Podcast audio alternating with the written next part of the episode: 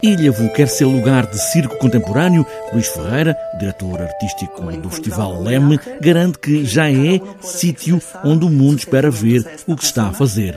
Nesta segunda edição do Leme, junta sete países da Europa e ainda o país convidado, a Coreia do Sul, que serve também para afirmar essa ideia. É uma edição de reafirmação de um, de um conceito, de um, de um formato que lançámos ano passado que queremos pôr no fundo Ilha e Portugal no roteiro internacional de, de, do circo contemporâneo.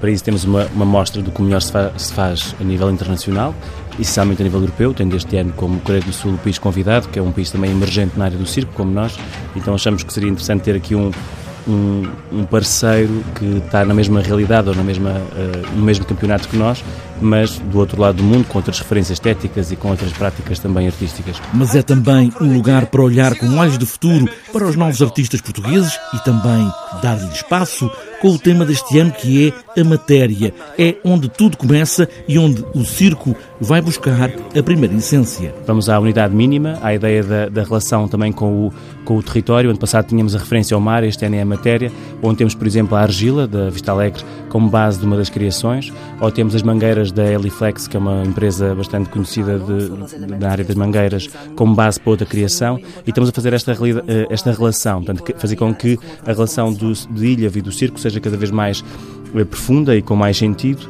uh, e, e, por isso também temos uma série de atividades pedagógicas e, e muita, muita, muita dimensão de, para a criação de sentido do circo no, em Ilha. O circo contemporâneo bebe de todo o lado, absorvendo a dança, o teatro, a música, o malabarismo, o risco é tanto tudo o circo. E Luís Ferreira, diretor artístico do LEM, fala precisamente em novos temas tão antigos como a morte. O circo é tanto tudo que o Pulse, por exemplo, que é um espetáculo do, que vai acontecer na Casa da Cultura no, no sábado à noite, uh, fala, fala sobre a morte.